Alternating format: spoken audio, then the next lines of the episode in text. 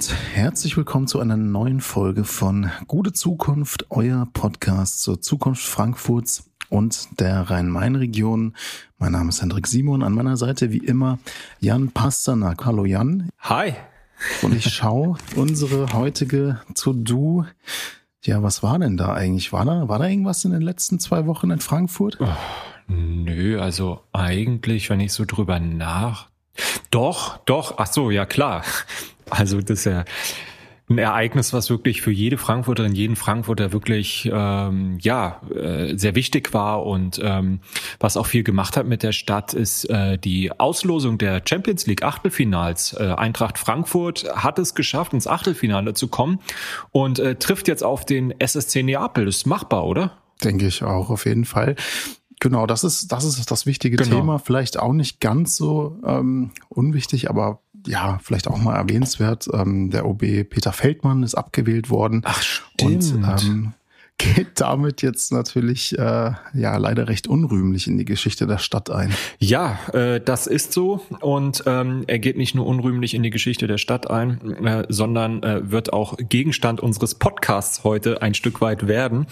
Aber wir sind ein Zukunftspodcast, das heißt, wir schauen in die Zukunft und unser Thema ist natürlich keine Vergangenheitsbewältigung, sondern wie es jetzt eigentlich weitergeht für unsere Stadt. Genau. Und bevor wir zunächst erstmal auf die Geschichte mit unserem Ex-OB eingehen, hier nochmal die kurze Erinnerung. Ihr könnt uns natürlich folgen, kommentieren. Wir freuen uns immer über Kommentare an kontakt.gutezukunft.de.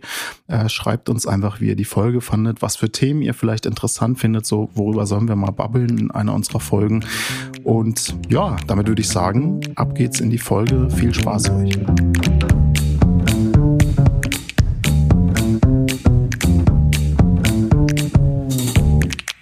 Kommen wir zum Thema. Wir haben es eben schon angedeutet. Peter Feldmann ist als Oberbürgermeister der Stadt Frankfurt abgewählt. Über die Hintergründe der Wahl haben wir ja schon in der Folge, ich habe mal geschaut, Folge 26 berichtet. Also was, was steckt eigentlich dahinter? Was waren Gründe? Was waren die Vorwürfe an ihn? Was war dann auch das äh, Politikum? Also die ganze Geschichte dahinter könnt ihr noch dann nochmal nachhören. Und am Sonntag, dem 6. November, hatten jetzt die Frankfurter BürgerInnen die Wahl. Wollen Sie Peter Feldmann als Oberbürgermeister behalten oder wollen Sie ihn abwählen? Und äh, es ist ja so, dass Peter Feldmann als Oberbürgermeister Frankfurts von den FrankfurterInnen direkt gewählt worden ist. Dazu sagen wir gleich auch nochmal was.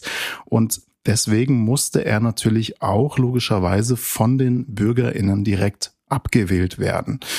Ob diese Direktwahl jetzt eigentlich sinnvoll ist oder ob man das zukünftig auch vielleicht anders regeln sollte, da sagen wir gleich nochmal mehr zu, aber fest steht jedenfalls, 41,9 Prozent der Stimmberechtigten haben Peter Feldmann abgewählt ja. und da kann man schon sagen, das ist schon eine enorme Zahl, oder Jan? Mhm. Ja, das ist enorm. Entschuldigung, ich war gerade abgelenkt. Ich habe hier nämlich eine ausgesprochen gut gelungene Tasse Kaffee neben mir stehen. Ich staune über mich selbst. Das ist eine echte Gourmetkrönung. Aber äh, kein Binding diesmal. nee, kein Binding. Ähm, ich sage ja immer kein Bier vor zehn und dann war der Kasten leer. Äh, jedenfalls, ähm, nee, ich kann das nur bestätigen. Das ist sehr enorm. Äh, wenn wir uns vielleicht auch nochmal das Ergebnis angucken, ähm, 11,7 Prozent Punkte mehr als äh, bei der äh, OB-Stichwahl im Jahr 2018. Ja, das muss man sich mal vorstellen. Haben eben äh, den OB abgewählt, als ihn äh, gewählt haben. Und das ist nicht nur erstaunlich, ehrlich gesagt finde ich das dann auch ein bisschen erschreckend mit Blick auf die Wahlbeteiligung eben bei der OB-Wahl, weil ähm, 30,2 mhm. Prozent, das ist wirklich, ähm, ja, sehr, sehr wenig und ein sehr trauriges Ergebnis äh, für unsere Demokratie. Und dass, sage ich mal, ein Grundinteresse da ist, das zeigt ja eben, dass dieses Referendum, wo ja viele, auch wir, ja gedacht haben, dass es gar nicht mhm. erreicht werden kann, ähm, dass das da mhm. ist und das wird dadurch gezeigt und das ist ja schade, dass das sich dann an anderen Stellen eben nicht so ausdrückt. Äh, vielleicht noch mal so ein bisschen zu den Zahlen. Man muss dazu sagen, ja, das mhm. amtliche Endergebnis ist noch nicht da. Wir zeichnen auf heute Freitag, am Freitag der Vorwoche, an dem unser Podcast rauskommt, also den, was haben wir heute, 11. November. 11 Uhr 11, mhm. äh, sozusagen Fastnacht hat schon begonnen, das äh, Prinzenpaar ist intronisiert. Ähm, aber das, Prin also das Prinzenpaar, das Prinzenpaar ist da, aber die amtlichen Ämtergebnisse eben noch nicht. Das heißt, ähm, wir äh, müssen uns auf das berufen, was ähm, jetzt bekannt ist. Und äh, von den, ja, wir haben, wie gesagt, 212.000 abgegebene Stimmen von ähm, mhm. weit über 500.000 ähm, ähm, Stimmberechtigten und mhm. 201.000 davon, fast 202.000 haben mit Ja geantwortet und lediglich, also Ja für die Abwahl, lediglich ähm, 4,9 Prozent haben sich für ein Verbleib von Peter Feldmann im, im Amt des Oberbürgermeisters ausgesprochen, äh, haben also mit Nein gestimmt. Und ja, die für einen erfolgreichen Bürgerentscheid ähm, hatte eben nicht nur die Mehrheit mit Ja zu antworten, sondern äh, diese Mehrheit musste auch mehr als 30 Prozent der Stimmberechtigten umfassen. Das war auch ein oft gehegtes Missverständnis, dass es nicht einfach reicht, 30 Prozent Quorum zu erreichen und dann quasi mhm. sagen die ein, so 51 Prozent sagen dann davon, okay, er soll gehen, die anderen 49 sagen, nein, soll bleiben, sondern es muss tatsächlich 30 Prozent der Stimmberechtigten mit Ja antworten, also mhm. äh, in mhm. absoluten Zahlen.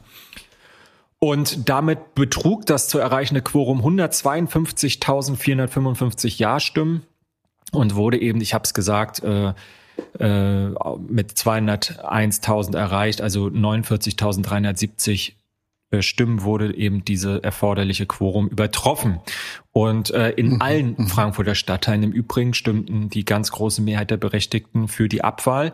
Die Beteiligung an der Wahl schwankte so ein Stück weit äh, zwischen 25,3 Prozent in beispielsweise Hessen, äh, Hessen in Fechenheim und 62,7 mhm. Prozent in Niedererlenbach. Und die Höhe der Zustimmung war aber einheitlich sehr hoch. Ähm, da gab es zwar gewisse mhm. Unterschiede, aber die niedrig, äh, die höchste ähm, Zustimmung in Niedererlenbach waren 97,6 Prozent und äh, die geringste waren im Heimatstadtteil von Peter Feldmann 89,9 Prozent, aber das ist natürlich auch extrem hoch. Mhm. Ähm, diese mhm. ganzen Statistiken, wir haben euch das mal ähm, verlinkt unten in den Show Notes. Frankfurt Statistik aktuell vom November 22. Da findet ihr die ganzen Ergebnisse dann nochmal im hm. äh, genauen. Natürlich auch interessant, warum in manchen Stadtteilen ähm, wahlsoziologisch interessant, wie so in manchen äh, viele BürgerInnen zur Wahl gehen, in anderen nicht so sehr. Das hängt dann vielleicht auch ein bisschen mit der politischen Einstellung gegenüber Feldmann oder generell mit äh, einem Interesse an dem Frankfurter ähm, Stadtgeschehen zusammen. Vielleicht gibt es auch andere Probleme, die dann überwiegen in den jeweiligen Stadtteilen. Ich war kurz eben ein bisschen durcheinander gekommen. Ich hatte da gedacht, 200.000 äh, äh, haben für das Prinzenpaar gestimmt, aber... Die werden ja nicht gewählt. Die werden ja intronisiert. Das ist ja der Unterschied. Das ist die Monarchie des, äh, des äh, Faschings in Frankfurt. Oha, er hat Fasching oh gesagt. Oh Gott. Kommt her, führt ihn ab, führt ihn ab. Das war der Test. Ich meinte natürlich im Karneval hier in Frankfurt. Oha, äh, es wird. Okay, ich muss es hier abbrechen. Sorry. Ja, die ist ganz klar. Naja, wie dem auch sei, ihr seht, ähm, wir schweifen ab. Ähm, jedenfalls sind wir natürlich in der Demokratie und ähm, wir reden über Feldmann. Ja, also apropos Demokratie, das wurde oft gesagt jetzt auch. Es ist grundsätzlich ein, ein guter Tag für die Demokratie. Ich würde dir auch zustimmen. Es ist gleichzeitig natürlich auch traurig, dass es in der Kommunalwahl dann ähm, oder in der OB-Wahl so, so niedrige ähm, Wahlbeteiligungszahlen waren. Ähm, du hast es eben schon gesagt, es war eigentlich nicht zu erwarten, dass dieses Quorum erreicht wird und dann auch noch so ähm, ja, darüber hinausgehend ähm, nochmal zehn Prozent mehr ähm, hinzukommen. Das haben wir euch ja auch nochmal in der äh, Folge 26 äh, so ein bisschen zusammengefasst, was es eigentlich mit diesem Quorum auf sich hatte. Ähm, und dass hier immerhin ja die 30 Prozent ähm, der Wahlberechtigten erstmal dafür stimmen müssen. Und insofern ja, kann man schon sagen, jetzt unabhängig natürlich vom Ausgang des Gerichtsverfahrens und ähm, des strafrechtlichen Prozederes, das ja auch nochmal ein Thema für sich ist, äh, stand jetzt, äh, das glaube ich, kann man schon sagen, für viele BürgerInnen einfach fest, dass das Maß einfach äh, voll ist und ähm, ich meine, fast alle Parteien im Römer, außer der Linken, glaube ich, haben das so gesehen. Ähm, auch ein großer Teil der BürgerInnen, das hat man jetzt einfach auch in den Wahlergebnissen sehen können. Was mhm. ich mich gefragt habe, Jan, wir haben jetzt auch gar nicht privat so großartig schon drüber gesprochen, Ähm, wenn ich mal so indiskret fragen darf, ähm, du bist ja auch ähm, Mitglied derselben Partei wie Peter Feldmann. Mhm. Wie fandst du denn jetzt die Kampagne? Wie fandst du das Abwahlprozedere insgesamt? Also ich persönlich, ich fand die Abwahlkampagne war insgesamt sehr fair, äh, was die Parteien angeht. Ähm, es ist eigentlich, es ist keine schmutzige Wäsche gewaschen worden. Es ging nicht gegen die Person. Es gab eigentlich also wenig, zumindest also in der eigenen Partei gar nicht. Und es gab aber auch allgemein eigentlich recht wenig Häme oder oder wirkliche ähm, ja Vorwürfe, die unter die Gürtellinie gehen. Mhm. Das fand ich schon eigentlich sehr würdevoll alles zu Ende gebracht und äh, auch ich selbst habe mich natürlich am Infostand beteiligt, ähm, weil ich ja es wichtig finde, wenn man mit dafür verantwortlich ist, dass bestimmte Entscheidungen getroffen werden, dass man mhm. dann auch Gesicht zeigt. Ähm, und äh, für Fragen zur Verfügung steht. Und ich kann aber wirklich sagen, das war mhm. kein schönes Gefühl, denn äh, inhaltlich trennt mich nichts von Peter Feldmann. Im Gegenteil, ja, seine Politik und die der SPD äh, ist ein Grund dafür gewesen, mich stärker auch selber zu engagieren. Äh, aber ich muss einfach feststellen, dass er mit seinem Verhalten, mit äh, ja, äh, mit der Art, wie er eben äh, versucht hat, äh, die politischen Ziele zu erreichen, diesen im Weg gestanden hat. Und da ist einfach niemand größer als die Partei oder als die Stadt schon gar nicht. Und insofern habe ich mich dann natürlich schweren Herzens, aber durchaus mit Überzeugung für die für die Abwahl engagiert, weil ich halt auch glaube, dass ähm, ja die Menschen äh, auch jetzt Peter Feldmann mhm. abgewählt haben, aber sie haben nicht den Mietenstopp bei der ABG abgewählt. Mhm. Sie haben nicht ähm, den kostenfreien Eintritt in Schwimmbäder oder in, ähm, in Museen abgewählt. Äh, und von daher glaube ich, ähm, war es wichtig, dann auch so einen Neustart zu ermöglichen und eben diese Bürde auch ein Stück weit äh, ja äh, irgendwie mhm. loszulassen. Und äh, ich würde schon sagen, also dass durch dieses Verfahren auch wie sich die Frankfurter und Frankfurter daran jetzt beteiligt haben und auch wirklich in großer Zahl zur Wahl gegangen sind, dass das der Stadt auch ein Stück weit ihre Würde auch zurückgegeben hat und das Ansehen wiederhergestellt ist. Ja, auf jeden Fall. Also sich auch ähm, ganz weitgehend so, man kann ja schon sagen, die Stadt hat jetzt wirklich eine echte Chance auch für einen Neubeginn mm. und äh, in unserem ähm, Vokabular sozusagen eine gute Zukunft, ähm, hoffentlich. Ähm, wir müssen uns auch hier im Podcast jetzt zukünftig nicht mehr mit der Causa beschäftigen. Das haben wir jetzt auch ja. in zwei Folgen äh, der heutigen einschließlich auch gemacht, was glaube ich auch wichtig ist. Wir wurden ja auch äh, darauf angesprochen tatsächlich von HörerInnen. Äh, wie seht ihr das eigentlich? Ähm, also insofern bin ich da ja grundsätzlich erleichtert. Ja, aber Klingt jetzt nicht so, als, als käme da nichts mehr. Eine Sache ist mir tatsächlich in der Berichterstattung ähm, aufgefallen oder so ein bisschen aufgestoßen. Da wollte ich dich auch mal fragen, was du davon hältst. Und zwar hat die Taz äh, berichtet, dass die CDU von drei Frankfurter Tageszeitungen, der FR, der FAZ und der FNP extreme Rabatte, äh, nämlich von 90 Prozent auf den Listenpreis für die Anzeige bekommen hat, um zur Abwahl von Feldmann aufzufordern. Und äh, laut Hatz, stand im selben Artikel, wir können euch den auch verlinken, hat wohl noch ein, ein Großinvestor der Immobilienbranche besonders rege zur Abwahl aufgerufen. Also für mich ist, ändert das gar nichts an dem äh, Materiellen jetzt, also dass, äh, dass, dass das Maß voll war aus der Sicht vieler BürgerInnen. Ähm, und ähm, du hast es eben auch gesagt, von den Parteien selbst war die ähm, Abwahlkampagne, so habe ich das auch wahrgenommen, weitgehend ähm, ähm, recht fair und unparteiisch. Du hast jetzt eben auch schon ein bisschen angedeutet, was nicht abgewählt wurde, die Politik. Äh, man kann ja schon sagen, dass Peter Feldmann ähm, natürlich auch äh, für eine für eine linke Politik in Frankfurt stand, die natürlich auch ja traditionell gerade in einer Stadt wie Frankfurt äh, viele Feinde auch zum Beispiel in der äh, Wohnbaupolitik hat und diese politischen Kämpfe werden in Zukunft weitergehen. Insofern ist das eigentlich auch ein bisschen dramatisch, weil Peter Feldmann eigentlich als ein linker SPDler ja wirklich eine Chance hatte, ähm, was eine Riesenchance hatte, was äh, für Frankfurt äh, zu verändern, hat er sicherlich auch an der einen oder anderen Stelle.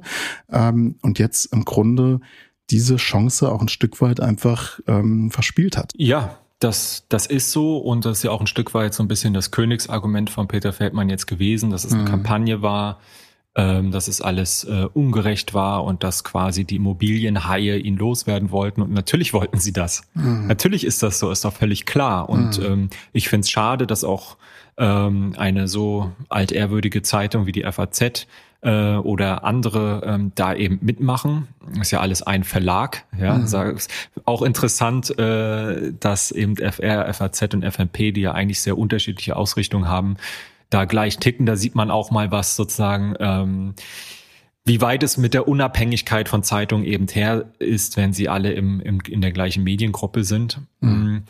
Aber äh, das ist halt so, aber trotzdem ist halt die Frage, was ist Henne, was ist Ei, ja. Und ja. Ähm, äh, du darfst dann eben auch nicht solche Fehler machen. Du darfst nicht so ähm, ich bezogen agieren darfst äh, musst halt ähm, ja jederzeit damit rechnen, dass äh, dein Verhalten auch instrumentalisiert wird, dass ähm, es genutzt wird, um eben nicht gegen nicht nur gegen dich, sondern auch gegen das, für das du inhaltlich stehst, zu agieren und zu schießen und das mhm. zu bekämpfen. Und ähm, ja, das ist den, ist, ist eben den interessierten Gruppen entsprechend leicht gefallen. Ähm, mhm. Und trotzdem würde ich eben jetzt nicht ähm, dieses äh, Heldenlied singen oder diesen, diese Opferlegende mhm. aufbauen. Mhm. Ähm, denn äh, hier hat jemand bewusst ähm, aus Eigeninteresse äh, diesen politischen Zielen im Weg gestanden und hat sie quasi mit sich selbst verknüpft, als wäre das politische Ziel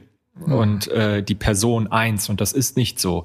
Ähm, linke Politik, ähm, äh, Politik für ähm, für alle Menschen, für gleiche Chancen, für bessere Lebensbedingungen, ähm, auch für Menschen, die jetzt kein großes Vermögen erben, ähm, in Frankfurt in unserer Stadt für Zusammenhalt, für ähm, einen Ausgleich zwischen Ökologie mhm. und Ökonomie. Das sind alles Ziele, die bestehen bestanden schon vor Peter Feldmann mhm. sind originäre Ziele der SPD und auch anderer Parteien und werden auch weiterhin bestehen. Und ähm, ja, das, das ist wichtig, äh, finde ich, äh, deutlich zu machen und letztlich auch für die entscheidenden negativen Schlagzeilen, warum das Ganze dann am Ende wirklich auch gekippt ist. Denn mhm. ähm, ja, ich würde sagen, also ich habe mich auf jeden Fall verschätzt. Ich hätte es nicht so deutlich eingeschätzt. Mhm. Ähm, und trotzdem muss man aber sagen, sozusagen, ich glaube, der entscheidende Push nachher für die Wahlbeteiligung kam auch dadurch, dass ähm, ja Peter Feldmann wirklich dann äh, freigedreht ist am Ende, ja, dann hm. plötzlich nach Kiew reist äh, und da äh, Vitali Klitschko, der gar nicht weiß, wie ihm geschieht, dann da irgendwie eine Städtepartnerschaft für ein Selfie andreht und hm. ähm, oder auch äh, als er, ja, ich will es gar nicht wiederholen, aber als er im Gerichtssaal eben seine eigene Tochter plötzlich in den Fokus gerückt ist und mhm. was er eigentlich für Pläne hatte, das hat viele, glaube ich, sehr empört. Mhm. Ähm, gar nicht unbedingt, weil es nicht legitim ist, sich diese Gedanken zu machen, sondern weil es so unnötig war, mhm. der Tochter jetzt diese Bürde aufzuerlegen, dass sie eigentlich nicht gewollt gewesen ist. Und äh, das hat, glaube ich, wirklich mobilisiert. Und ähm, ja, die unterschiedlichen Parteien haben hier aus meiner Sicht eher zusammengefunden, ohne dabei destruktiv zu sein. Aber eben klar, ne, also die einen wollten eben den Mensch und seine Themen abwählen und die anderen nur den Menschen. Mhm. Ähm, und ja, ich finde es äh, beachtlich, aber trotzdem, was auch parallel dazu im Magistrat durchaus auch an Arbeit geleistet worden ist. Ja. Ich finde es auch wichtig, äh, der Demokratieverdrossenheit hier ein Stück weit entgegenzuwirken, mhm. ähm, dass es nicht so heißt, ja, da äh, die die können jetzt sich endlich wieder auf die Arbeit konzentrieren. Das ist ja Quatsch. Also erstens gibt's jetzt mal eine OB-Wahl und dann ist es aber auch so, dass natürlich nebenbei die Amtsgeschäfte weiterlaufen und, mhm. und das ist doch mhm. klar und viele Projekte ähm, jetzt wurde erst wieder ein Toilettenhaus-Konzept ähm, äh, für öffentliche Toiletten ähm, beschlossen. Ich meine, das ist jahrelang in der Pipeline gewesen. Also wir reden hier über fünf bis zehn Jahre, dass das äh, wirklich ein Projekt ist. Wir haben über den Schulentwicklungsplan geschlossen, äh, gesprochen. Mhm. Das alles läuft ja und funktioniert auch. Naja, also das finde ich wichtig, das nicht so darzustellen. Ähm, ich will jetzt keine Medienkritik üben, aber so ein bisschen kann ich mich dein, dein, deinen Worten da auch anschließen, weil am Ende ähm, war es schon so, dass die Medien an wenig mehr interessiert waren als an Peter Feldmann und mhm. seinen Skandalen. Und ähm, ja, das Thema hat sich einfach auch gut verkauft und insofern ist das in doppelter Hinsicht hilfreich, wenn wir dann jetzt mal wieder über die Sache reden können. Nicht, dass die, die Sache in Anführungsstrichen nicht stattgefunden hätte, aber jetzt wird sie vielleicht auch mal wieder gesehen. Ja, so ist es genau. Das haben wir auch schon das letzte Mal, als wir über die Causa gesprochen haben, gesagt, dass es eigentlich schade ist, dass ähm, ja diese ganze OB-Geschichte so über der eigentlichen Zukunftspolitik auch den wichtigen Themen immer so ein bisschen drüber schwebt und auch so ein bisschen die Aufmerksamkeit bindet. Von daher ist es jetzt auch einfach gut, dass wir diese Causa ähm, oder insgesamt die Stadt diese Causa endlich mal jetzt abschließen kann. Ähm, vielleicht gehen wir noch mal kurz auf die Frage äh, Quorum ein. Also wir hatten ja, wir hatten ja schon mal lang und breit über das Thema Quorum diskutiert und ähm, wir haben es eben schon mal gesagt, die, die Wahl hat natürlich gezeigt, dass ja auch gewissermaßen, wenn es jetzt den Menschen wirklich mal um etwas geht, dann gehen sie eben auch zur Wahl und ähm, insofern erfüllt das Quorum natürlich seinen Zweck mhm. und ist vielleicht, kann man sagen, auch nicht zu hoch gesetzt. Ähm, ich meine, es gibt natürlich auch Risiken, wenn man so ein Quorum zu niedrig ansetzt. Äh, das hatten wir ja mit Blick auf das äh, sogenannte Bürgermeisterkegeln in Brandenburg schon mal äh, angesprochen. Aber die Frage ist natürlich, ähm, ja, ist so ein Quorum eigentlich sinnvoll? Was sagst du dazu? Ja, also wie du schon sagst, es ist letztlich ähm, hat das Quorum eigentlich gezeigt, ähm, wenn man wirklich etwas ähm, will, also eine Person abwählen will, dann geht das. Und insofern ist das auch ähm, ja logisch zu Ende gedacht. Wenn du den Oberbürgermeister direkt wählst, solltest du ihn auch eben direkt wieder abwählen. Aus meiner Sicht muss ich trotzdem sagen, dass die ähm, letzten Monate und Jahre durchaus viele destruktive Elemente hatten und ähm, die politische, die, der politischen Dynamik, in der wir uns bewegen, auch nicht immer unbedingt ähm, gerecht geworden sind. Und ich denke da gar nicht an die Abwahlkampagne jetzt, sondern äh, weil ich finde sozusagen von außen, vorher habe ich ja in der letzten Koalition, habe ich ja im Magistrat gearbeitet, Mhm. Jetzt nicht mehr direkt zumindestens Und ähm, da muss ich sagen, also ich habe das Gefühl, die aktuelle Koalition arbeitet deutlich harmonischer als die letzte Koalition und das trotz dieser sich zugespitzten, äh, zuspitzenden Situation oder zugespitzt gewesenen Situation mit dem, mit dem OB. Ähm, aber wenn ich dann zum Beispiel daran zurückdenke, wie Peter Feldmann ins Amt gekommen ist 2012, als er gegen eine schwarz-grüne Koalition äh, regiert hat, die es als Majestätsbeleidigung empfunden hat, dass jetzt da ein Soze plötzlich Oberbürgermeister ist. Ähm, mhm. Das hat nicht funktioniert. Also da setzt die hessische Magistratsverfassung äh, äh, einen Kooperationswillen voraus, der in einer so dynamischen Stadt äh, in, in, mit ja einer so großen Stadt wie Frankfurt einfach nicht realistisch ist. Und ich muss wirklich sagen, äh, ich neige dazu ähm, zu sagen, dass äh, der Oberbürgermeister aus meiner Sicht äh, nicht mehr direkt gewählt werden sollte, sondern repräsentativ über die Stadtverordnetenversammlung, weil ähm, ja er hat diese diese Machtfülle nicht, die man vermutet, wenn man jemanden direkt wählt. Er hat eigentlich kaum Macht, außer dass er die Zernatzuständigkeiten äh, machen kann. Und wenn aber die Partei in der Koalition ist, dann setzt er jedes Mal den Koalitionsfrieden damit aufs Spiel oder den Koalitionsbruch riskiert man, wenn man da etwas umverteilt. Das heißt, selbst dieses scharfe Schwert ist ihm eigentlich de facto genommen. Und ähm, du hast eben dann auch eben die Schwierigkeit, wenn etwas überhaupt nicht mehr weitergeht, nicht mehr funktioniert, es nicht komplett eskalieren lassen zu müssen, sondern ihn einfach auch dann über eine repräsentative, äh, über ein repräsentatives Verfahren, also eine Mehrheit im Parlament dann abzuwählen. Und ich würde sagen, das wäre der weitaus geschmeidigere Weg. So mein Bauchgefühl aktuell.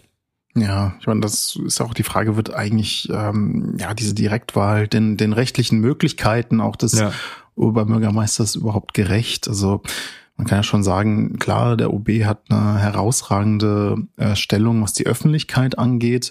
Äh, es wird natürlich auch immer ein bisschen scherzhaft gesagt, das ist eigentlich nur so ein Grüß-August. Ist äh, vielleicht ein bisschen was dran, aber ein bisschen mehr hat er ja schon auch zu, ähm, zu tun und zu sagen innerhalb, ähm, innerhalb der Stadtpolitik. Aber ähm, gleichzeitig ist natürlich schon die Frage mit seinen Befugnissen und der vor allem repräsentativen ähm, Aufgabe, die einfach dieses Amt mit sich bringt, rechtfertigt das jetzt eine Direktwahl, die dann auch wirklich ähm, mhm. ja Probleme im ähm, Ablauf der Stadtpolitik mit sich bringt. Und da gab es ja, glaube ich, als die Direktwahl eingeführt wurde, gab es ja damals auch schon Bedenken, ob das nicht zu solchen äh, Spaltungen eigentlich in der äh, in der Stadtpolitik führen könnten könnte. Also ist ein bisschen die Frage. Wir hatten da schon mal ähm, auch über die äh, hessische Gesetzgebung die entsprechenden Normen gesprochen in der Folge 26 und ähm, ja, also für mich ist da auch wirklich die Frage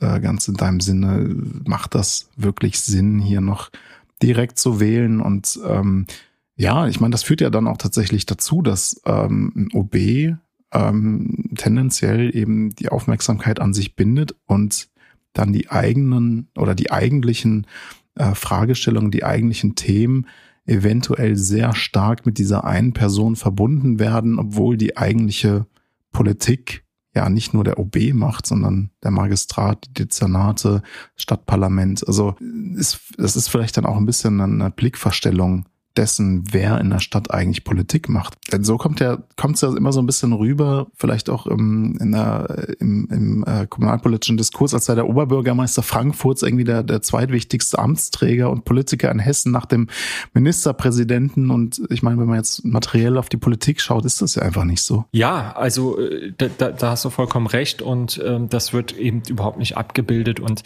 ich muss aber auch sagen, diese Diskussion steht ja auch eigentlich im Moment nicht, nicht an, ähm, mhm. sondern andere Themen stehen jetzt erstmal im Vordergrund und wer weiß, in wie vielen Jahren oder Jahrzehnten wir uns mal wieder mit der Frage befassen. Ähm, mhm. Ich glaube, es sind alle froh, dass es irgendwie geregelt ist und ja, das hängt natürlich auch immer von politischen Opportunitäten ab, wann man sich mit sowas befasst. Aber wen es nochmal interessiert, der kann sich gerne ähm, unsere Folge 26 noch einmal anhören. Genau, so ist es. Ähm, Peter Feldmann ist abgewählt. Ähm, das haben wir jetzt äh, beleuchtet. Und äh, in der Politik, ja, kann man, glaube ich, äh, ist jetzt keine allzu steile These, dass er jetzt in der Politik Frankfurts wahrscheinlich erstmal ähm, nicht mehr allzu einflussreich sein wird. Ähm, was macht so ein abgewählter OB jetzt eigentlich zukünftig, fragt ihr euch vielleicht? Ja, also ich habe darauf keine Antwort. Er selber auch nicht. Mindestens keine, die er öffentlich irgendwie kundtut. Ähm, ich wünsche ihm auf jeden Fall menschlich alles Gute und ich bin schon der Meinung, dass er sehr viel für die Stadt erreicht hat und äh, ich hätte ihm, uns, mir, meiner Partei, uns allen, der Stadt ähm, wirklich ein anderes Ende gewünscht. Mhm, als ich dann am Wahlabend dann auch seine, seine äh, letzten Statements dann gesehen habe, habe ich mir auch gedacht, so, boah, das ist irgendwie schon tragisch. Ähm, also wir haben es eben schon mal gesagt, wirklich Chancen verspielt und ähm, wieso musste das eigentlich dazu kommen? Irgendwie eine mhm. blöde Situation. Ich glaube, das sehen viele BürgerInnen auch so. Ähm, man kann, und das ist ähm, leider eben auch im Politikum, deswegen müssen wir es vielleicht auch mal kurz ansprechen, zumindest sagen, dass ähm, Peter Feldmann es jetzt zumindest finanziell erstmal nicht schlecht gehen wird. Ähm, es ist aber vielleicht auch ein bisschen ein öffentliches Ärgernis. Deswegen sprechen wir es an dieser Stelle auch nochmal kurz an. Ähm, denn äh, Peter Feldmann stehen ja jetzt nach der Abwahl ähm, laut hessischem Innenministerium ähm, noch bis einschließlich Februar seine Besoldung zu. Und das ist, also eigentlich sagt man, man will jetzt nicht nachtreten, ja, aber es ist schon eine sehr stattliche Summe von immerhin 14.000 160 Euro monatlich äh, und das, das läppert sich natürlich ganz schön. Also ist natürlich dann auch Steuergeld, ähm, das da nochmal zusammenkommt. Wobei ich glaube, die 14.000 sind schon inklusive der Aufsichtsratsposten und Mandate, die er natürlich nicht mehr kriegt. Mhm. Ähm, ja, also er, er kriegt 70 Prozent so. Das sind, äh, müssten so 10.000 sein. Ähm, die ähm, ja, die bekommt er jetzt bis zum Ablauf seiner eigentlichen Amtszeit 2024. Das war ja mhm. auch der mhm. Grund, warum er ähm, dieses Verfahren der Abwahl wählen wollte und nicht den Rücktritt, ähm, weil dann hätte er nur 30 Prozent bekommen. Mhm. Ähm, und im Anschluss dann bekommt er seine Pension in Höhe von monatlich, äh, ja, immerhin 5.283 Euro und 22 Cent, habe ich irgendwo gelesen. Ähm, letztlich äh, hat es sich dann also entsprechend gelohnt zu warten, ne? weil es ist ja immer ein Unterschied von äh, gut 150.000 Euro, die er bis zum Juni 2024 mehr in der Tasche hat. Aber mhm. ja, das ist halt die eine Dimension. Ähm, die andere ist eben das Menschliche und ähm, mhm, mhm. ja, die Pläne, die er hat. Also ich sag mal so, wenn einige Unterstützer in der Stadt hat er ja und zumindest so viele, dass es für ein Stadtverordnetenmandat reichen würde, selbst wenn er parteilos antritt.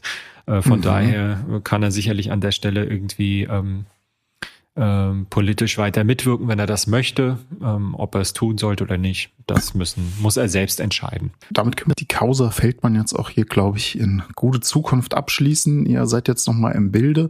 Äh, die Frage ist jetzt natürlich, wir sind ein Zukunftspodcast, wie geht's eigentlich weiter? Ich habe gelesen, bis zum 12. März mhm. äh, 2023 wird der oder die nächste OB äh, gewählt. Äh, Feldmanns bisherige Stellvertreterin, Bürgermeisterin Nages Eskandari Grünberg. Sie übernimmt äh, seine Amtsgeschäfte bis zur Neuwahl.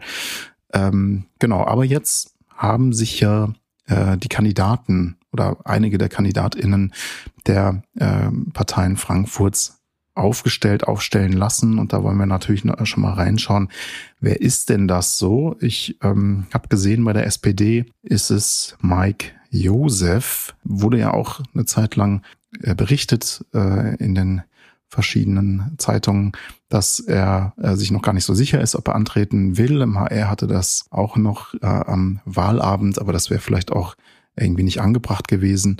Ähm, hat das noch ein bisschen offen gelassen.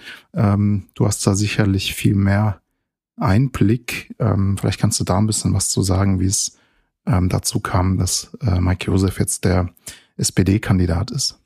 Ja, also das kommt halt dadurch, dass er ähm, der Parteivorsitzende ist und zwar seit äh, zehn Jahren in Frankfurt und äh, auch Planungsdezernent seit nunmehr sieben Jahren und in beiden Ämtern viele Krisen gemeistert hat, eine, ja, eine sehr gute Arbeit geleistet hat, viele schwierige Entscheidungen getroffen hat und insgesamt äh, beide äh, Tätigkeiten, würde ich sagen, zu, zum großen Erfolg auch geführt hat. Und insofern ist ein Stück weit der natürliche Kandidat, sage ich jetzt mal. Aber nichtsdestotrotz ist das natürlich auch immer eine Lebensentscheidung und die Ausgangssituation ist äh, für ihn sicherlich nicht optimal. Die Bürde, die mm. ihm äh, da jetzt auch noch die letzten Monate ähm, überlassen äh, worden sind. Und er wird sicherlich ähm, ja, äh, da an der Stelle auf jeden Fall hat er viel zu tun, dann auch äh, die Menschen zu überzeugen, dann vielleicht auch nochmal einem SPD-Kandidaten eine, eine Chance zu geben. Aber ich traue ihm das zu. Also er hat immer wieder bewiesen, dass er ähm, ja wirklich äh, das Herz am rechten Fleck hat und gleichzeitig ein gutes Gespür für das, was wirklich auch ähm, wichtige Themen sind und in der Lage ist, diese dann auch ähm, umzusetzen und äh, Entscheidungen auch äh, durchzusetzen und Verantwortung zu übernehmen. Und ich finde bei ihm, das ist wirklich, ähm, ich habe Mike Joseph kennengelernt vor 16 Jahren im Juso Sommercamp, ähm, mhm. also verfolge seinen Weg schon sehr lange und ähm, ich muss sagen, was, was ihn wirklich auszeichnet und was vielleicht auch ein Stück weit selten ist in der Politik, dass er ein aufrichtiges Interesse an Menschen hat. Ja, und äh, auch, auch daran, die Lebensbedingungen von, äh, von allen zu verbessern. Und ähm, sehr inspirierend, also hat immer gute Ideen, wenn man mit ihm redet, man sieht vieles auch dann neu und anders. Und insofern freue ich mich dann auch endlich wieder für etwas zu kämpfen, ne? also für mhm. die mhm. Ziele. Mhm für die ja auch die SPD schon seit langem einsteht ähm, und was aber in den letzten Monaten leider nicht mehr so gesehen worden ist. Und es äh, hat eine bewegende Lebensgeschichte. Also es ist als äh, Kind einer syrischen Flüchtlingsfamilie nach äh, Deutschland, nach Ulm gekommen und hat dann wirklich von der Hauptschule über die Realschule, Fachabitur und so weiter ähm, den, den kompletten Bildungsaufstieg äh, mitgemacht. Und ähm, ja, also so jemand tut, glaube ich, Frankfurt gut. Er ist ein Teamspieler, Fußballer ähm, und äh, von daher ähm, werde ich ihn gerne unterstützen. Und ja, also insofern viele sagen dann natürlich, ist erwartbar, äh, ist ja klar, dass es der Mike Josef macht, aber erstens brauchst du einen großen Mut in dieser Situation dann wirklich mhm. auch zu springen und Verantwortung mhm. zu übernehmen. Und ich sag mal, wenn man so auf die Lebensgeschichte von Mike guckt, dann ist das alles andere als erwartbar, dass er mal kandidiert als ähm, ja, Oberbürgermeister in der fünftgrößten Stadt Deutschlands. Also mhm. äh, leider ist unsere Gesellschaft noch nicht so weit, dass sowas in irgendeiner Form ein natürlicher äh, Weg, Karriereweg ist, den man einschlägt. Im Gegenteil, ähm, da mhm. gehört schon sehr, sehr viel ähm, Mut, Fleiß, Intelligenz, aber auch Glück dazu. Du hast ja gerade schon gesagt, also es ist natürlich eine schwierige Situation für die Partei. Wie fällt man jetzt ähm, hinterlässt natürlich, ähm, kann man sagen, auch die Problematik, also sich auch gewissermaßen von Feldmann natürlich abzugrenzen. Das ist ja jetzt schon passiert ähm, während ähm, der Neustartkampagne. Ähm, aber es ist natürlich schon, ähm, ja, glaube ich, die Herausforderung da auch äh, als Partei sich von dem eigenen OB äh, ein Stück weit zu distanzieren. Äh, und ähm, das gelingt vielleicht ganz gut auch in der, ähm, in der politischen Bubble, wo dann auch die Leute äh, gut Bescheid wissen, aber das auch öffentlich zu transportieren, also an die BürgerInnen äh, das klar zu machen. Ähm, glaube ich, ist die Herausforderung, wobei man natürlich jetzt an dem Wahlergebnis, wir hatten es eben mehr gesagt, äh, mehr als 40 Prozent, dann vielleicht auch ähm, da vielleicht eine ganz gute Gelegenheit hat, weil ja wirklich jetzt ein öffentliches Interesse da ist. Und ich denke, man kann davon ausgehen, dass auch dieses öffentliche Interesse jetzt nicht abrupt abnimmt. Ähm, also in dem Sinne vielleicht diese Abwahl von Peter Feldmann vielleicht tatsächlich ähm, ja als so ein Politisierungsmoment, Demokratisierungsmoment, wenn man so will, auch ähm, ihr Gutes hat. Mhm. Kommen wir vielleicht kurz zum ähm, nächsten Kandidaten. Ich gucke hier mal, das wäre äh, von der CDU, Uwe Becker, mhm. ist ja Ex-Kämmerer Frankfurts. Mhm. Ähm, ich habe gelesen, dass er äh, ganz lange schon der ähm, Vorsitzende der, des Frankfurter CDU-Kreisverbandes ist. Also insofern wird auch berichtet, dass er auch gewissermaßen der natürliche Kandidat ähm, der CDU ist. Es ist vielleicht auch erwartbar, ähm, war, dass er jetzt als äh, Kandidat antreten wird äh, für die Christdemokraten, äh, dass er als Lokalpolitiker gut vernetzt sei ähm, und in der CDU weitgehend äh, unumstritten. Das stimmt nicht. Nee, es geht, okay. Nee, das würde ich, also äh, keine, ist glaube ich keine steile These, wenn man sagt, unumstritten ist er keineswegs. Mhm. Ähm, er war lange äh, Parteivorsitzender, ist dann ähm, für einige Jahre äh, das nicht mehr gewesen, sondern Jan Schneider, der ehemalige Baudezernent. Und äh, nachdem jetzt eben die CDU aus der Koalition rausgeflogen ist und Jan Schneider ähm, zurückgetreten ist, hat Uwe Becker seinen Hut in den Ring geworfen, genau mit dem Ziel, eben äh, für das Amt des Oberbürgermeisters zu kandidieren. Mhm. Er hat äh, jetzt aktuell einen Posten bei der Landesregierung, Staatssekretär für Europaangelegenheiten. Mhm.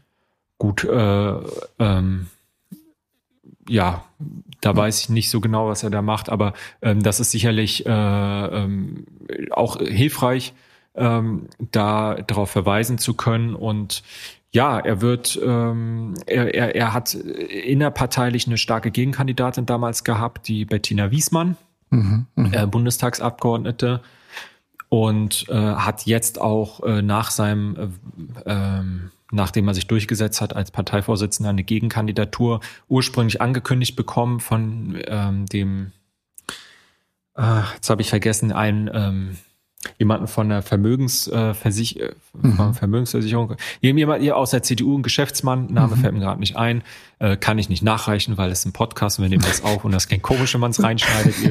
Ist auch nicht so wichtig. Ja. Jedenfalls hat die äh, Person äh, zurückgezogen mhm. weil äh, es jetzt zu so kurzfristig war. Und ich sag mal, klar, wenn du Unternehmer bist, kannst du nicht von heute auf morgen alles stehen und liegen lassen.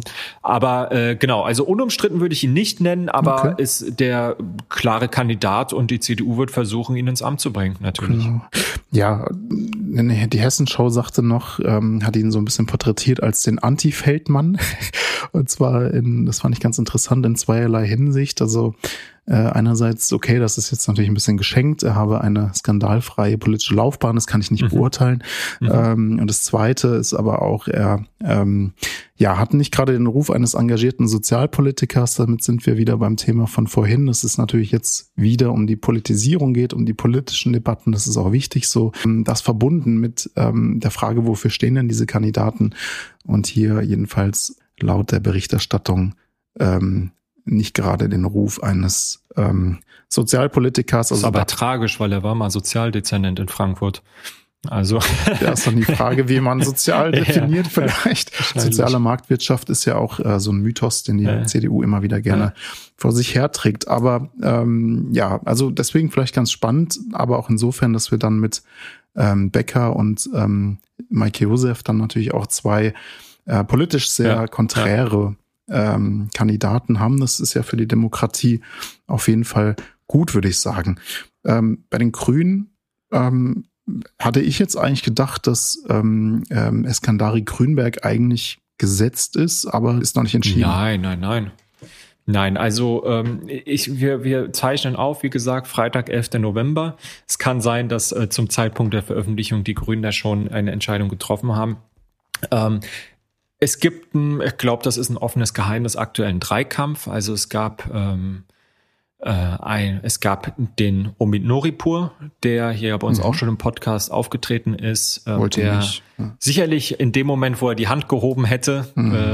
äh, wahrscheinlich auch die besten Chancen gehabt hätte, hier nicht nur äh, die Kandidatur äh, zu ähm, bekommen, sondern auch mhm. gute Chancen gehabt hätte, auch tatsächlich gewählt zu werden. Das muss man, glaube ich, mhm. so sagen. Ähm, es äh, gibt äh, dann ähm, ja auch den Kämmerer Bastian Bergerhoff, aber die Grünen neigen, glaube ich, dazu, eine Frau aufzustellen. Mhm. Und ja, dann hast du eben äh, drei Kandidatinnen. Das ist einmal die Eskandari Grünberg, die als amtierende Bürgermeisterin äh, und kommissarische äh, Vertreterin des Oberbürgermeisters sehr gute Chancen hat. Sie hat beim letzten Mal äh, auch schon genau. kandidiert, aber ein sehr schlechtes Ergebnis eingefahren. Ich glaube 18 Prozent oder so. Äh, ich weiß nicht genau, aber äh, kein, kein überzeugendes Ergebnis. Deswegen, ähm, das ist sozusagen das Einzige, was so ein bisschen gegen mhm. sie spricht. Ähm, es gibt die Helime Aslaner, mhm. die aktuelle Stadtvorsteherin ist. Und äh, viele Grüne, glaube ich, spielen auch mit dem Gedanken, Manuela Rottmann, ähm, die Staatssekretärin im, ich glaube, Wirtschaftsministerium in Berlin ist, zurückzuholen. Die war mal hier Dezernentin in Frankfurt.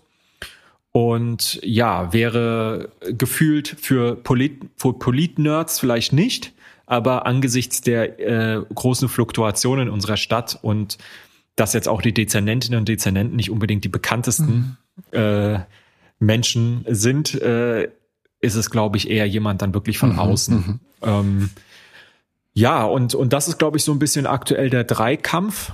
Und ich glaube, alle drei könnte ich mir vorstellen mhm. wollen.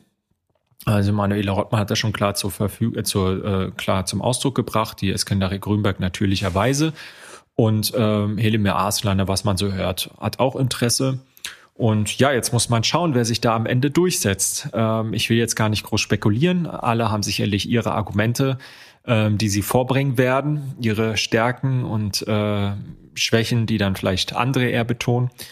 Und äh, da können wir, können wir sehr gespannt sein. Ich glaube wirklich, ähm, das ist ein ganz offenes mhm. Rennen, weil ähm, ja, es eine Persönlichkeitswahl mhm. ist und am Ende der die ganze Person mit ihren Inhalten, ihrer Lebensgeschichte wirklich auch im Mittelpunkt steht. Mike Joseph hat ähm, das Amt des Parteivorsitzenden niedergelegt. Ja, also das ist jetzt kein äh, Parteivorsitzender mehr. Die Partei wird kommissarisch geführt von den beiden Stellvertretern und äh, Uwe Becker ist auch kein Parteivorsitzender mehr. Das heißt, da versucht man wirklich auch ähm, die Person in den Mittelpunkt zu rücken mhm. und zu sagen, hier, ich bin überparteilich unterwegs und will Oberbürgermeister für alle FrankfurterInnen mhm. sein. Und dann gibt's noch zwei weitere Kandidaten, kann man vielleicht auch noch erwähnen, die sind parteiunabhängig. Der Bahnbabo ist dabei. Der Bahnbabo. Straßenbahnfahrer. Ich sag ganz ehrlich, halt nicht viel von diesen ähm, Spaßkandidaturen ist es, glaube ich, mhm. nicht. Ich glaube, der meint das sehr ernst. Ähm, genauso wie Maja Wolf. Das ist die, ähm, das ist die äh, Gründerin, Veranstalterin mhm. vom Grüne Soße Festival. Sehr umtriebige Person, sehr bekannte Person. Ähm, ebenso auch der Bahn Babo. Ähm, aber ich bin halt sehr, sozusagen, nur Parteien haben einen äh, grundgesetzlichen Auftrag zur ähm, politische Meinungsbildung beizutragen. Und ich finde es einfach wichtig auch, dass man mhm. mit einer Partei im Rücken, also ich persönlich äh, antritt. Also es hat natürlich auch sehr wichtig, dass man die hm. Möglichkeit hat, das unabhängig zu tun, ähm, gerade auf der kommunalen Ebene. Aber meine persönliche Meinung ist, ähm, ich habe immer gern auch eine Parteiprogrammatik hinten dran, eine Organisation, wo ich weiß, okay, mhm. ich kann diese Person zuordnen. Die entscheidet nicht sozusagen mhm. immer nach Gutdünken oder so, sondern ich kann das auch programmatisch ja. einschätzen. Da, da sind Ziele, die über die eigene ja. Amtszeit hinausreichen die man versucht anzustreben. Ja, ich meine, das äh, wäre jetzt auch nochmal ein Thema, glaube ich, für eine ganze Folge. Also so die ja. Rolle der Partei äh, oder von Parteien in der Demokratie auch so als Schmiermittel, als vermittelnde, vermittelnde Organisation zwischen äh, Regierung und ähm, Bevölkerung, wenn man so will. Also auch als äh, meinungsbildende Organisation extrem wichtig für unsere Demokratie. Äh, gleichzeitig gibt es natürlich auch Beispiele wie ähm, ja diese, diese riesige Problematik mit Boris Palmer. Das ist jetzt nochmal ein ganz anderes Thema. Ja. In Tübingen, der jetzt dann, glaube ich, die das, seine Grünmitgliedschaft hat ruhen lassen und jetzt aber trotzdem ähm, wieder erheblich ähm, Stimmen eingefangen hat und wiedergewählt wurde, was ich ehrlich gesagt nicht erwartet hätte. Ähm, aber ähm, da ist natürlich das ist natürlich dann schon klar, er hat eine Partei im Grunde, der zugeordnet ist, er lässt das jetzt halt ruhen aus äh, offensichtlichen Gründen, ähm, weil die Partei auch äh, keinen Bock mehr auf ihn hat oder zumindest Teile der Grünen Partei. Ähm, also ich glaube, man kann da Pro und Cons finden. Ähm, es wäre aber, glaube ich, äh, spannend. Aber ich würde jetzt mal vermuten, dass die beiden KandidatInnen äh, jetzt auch vielleicht nicht die größten Chancen haben.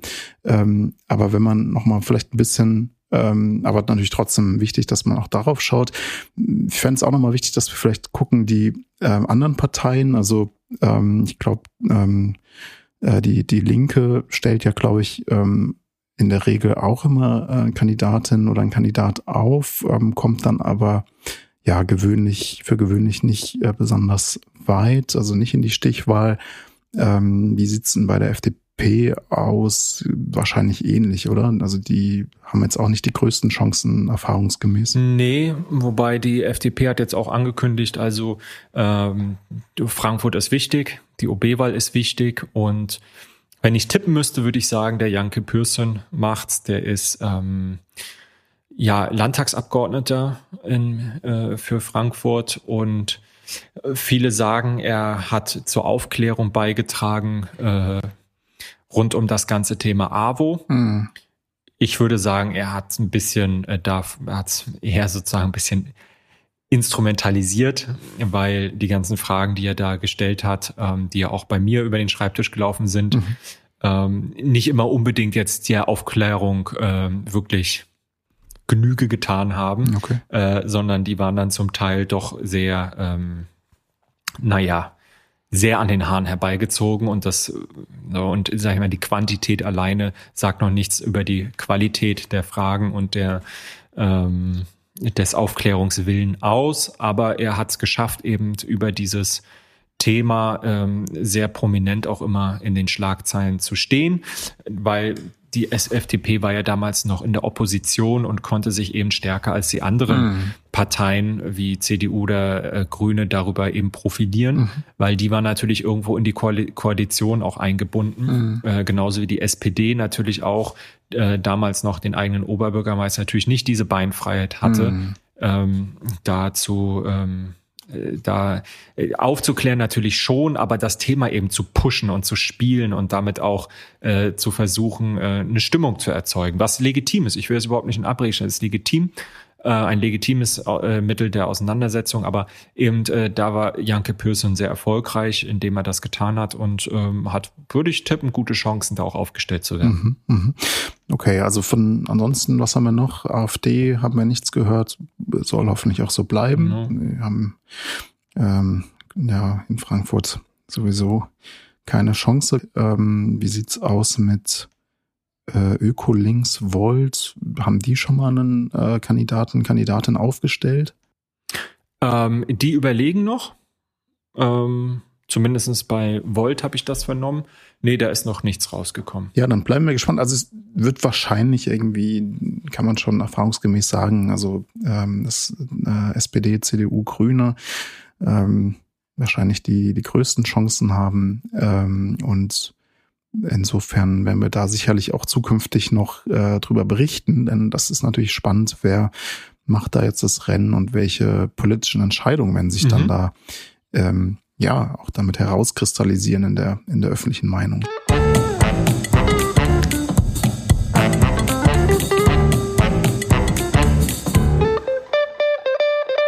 Ja, damit sind wir am Ende unserer, unseres kleinen Specials zum Neustart für Frankfurt. Äh, wir haben über die Abwahl von OB Feldmann gesprochen, haben jetzt auch diese Causa hier im Podcast damit ähm, zum Ende gebracht und haben uns ein bisschen überlegt, wie könnte es eigentlich weitergehen? Mhm. Äh, wer sind die KandidatInnen? Und ja, ich denke, das äh, war auf jeden Fall mal wichtig, da so ein kleines Special zu machen. Und äh, ich glaube, das haben wir jetzt an dieser Stelle getan und sind natürlich gespannt, wie es weitergeht in den nächsten Monaten. Ja, wir sind gespannt, wie es weitergeht. Ähm, wir freuen uns aber auch darauf, wieder ähm, ja den den inhaltlichen Themen uns äh, mehr zu widmen. Ähm, beim nächsten Mal zum Beispiel auch äh, mit dem äh, Zustand unseres Stadtwaldes, der war ja hier auch schon das ein oder andere Mal Thema. Da ist jetzt der Waldzustandsbericht raus und natürlich, und ähm, das auch ein Megathema jetzt in den letzten Wochen gewesen, der Leak der NSU-Akten äh, durch Jan Böhmermann. Da werden wir auf jeden Fall in der nächsten Folge noch mal ein bisschen genauer drauf eingehen. Genau, da haben wir Jan Böhmermann als Special Gast. Nein, Spaß. Ein, ein Jan haben wir auf jeden Fall dabei. Wir verraten so nur nicht wen. so ist es. In, dem, in diesem Sinne, bleibt gesund und äh, wir hören uns bald wieder. Ciao. Ciao.